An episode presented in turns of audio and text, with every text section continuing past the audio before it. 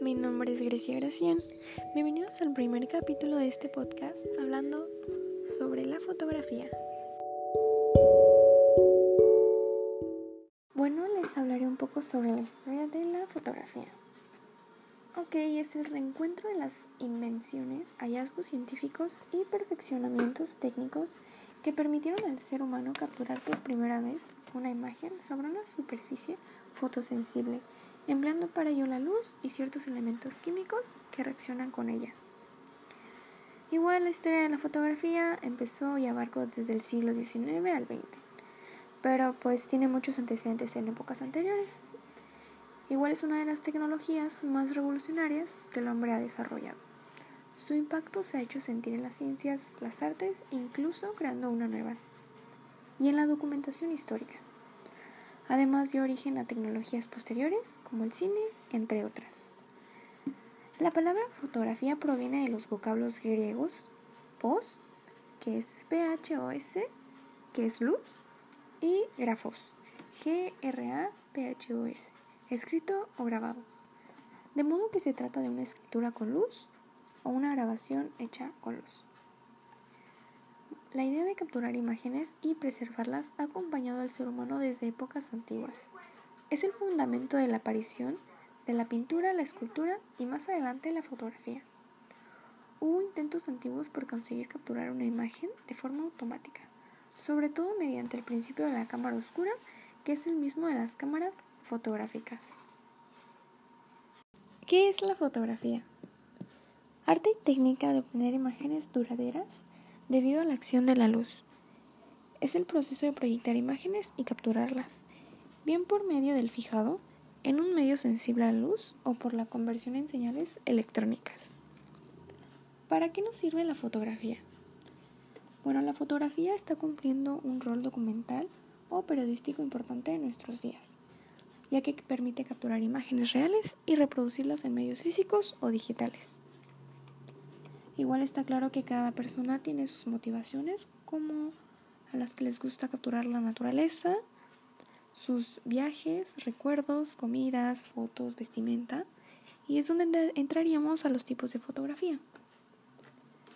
La fotografía publicitaria es aquella que sirve de publicidad o promoción a los productos de consumo, sea lo que sea. A menudo es el objeto de intervenciones digitales y otro tipo de correcciones estratégicas.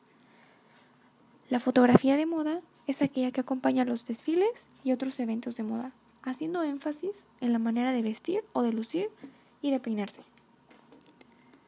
La documental también es llamada histórica y periodística. Se hace con fines informativos o pedagógicos, es decir, como parte de la transmisión de un mensaje.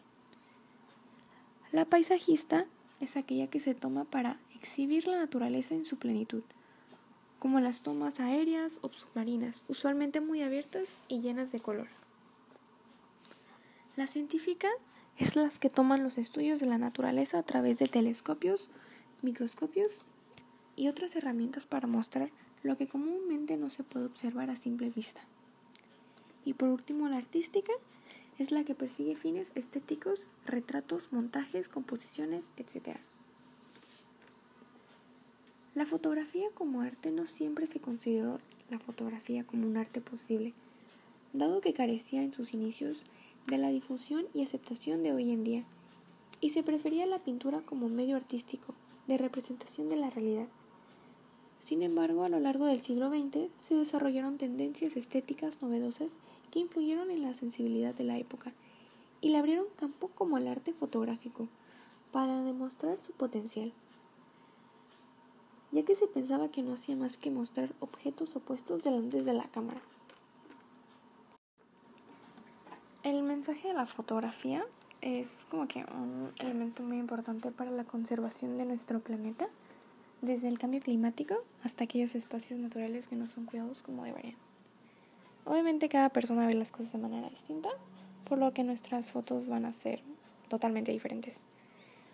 Las motivaciones y el bagaje de cada persona son diferentes y por lo tanto la intención a la hora de disparar también.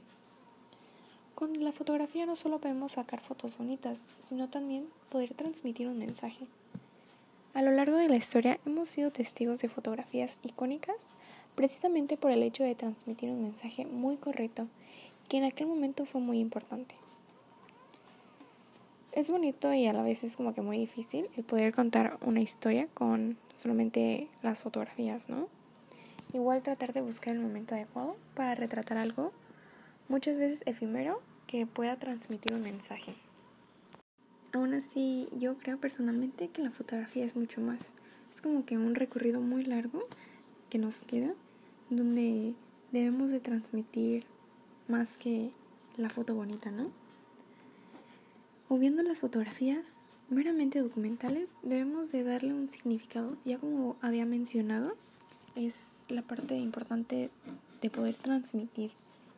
Ya sería como transmitir sensaciones, sentimientos y que cuando la gente vea tu fotografía, sienta lo mismo que tú sentiste o lo que sentiste al plasmar cuando apretaste el botón. De igual forma siento que cada persona, no sé, o no sé si estoy loca, pero yo creo que como que tenemos nuestro fotógrafo interior. Y bueno, eso sería todo de mi parte. Muchas gracias por escuchar este pequeño podcast. Y recuerden que al tomar cualquier fotografía deben de poder transmitir algo. Y más que nada un mensaje.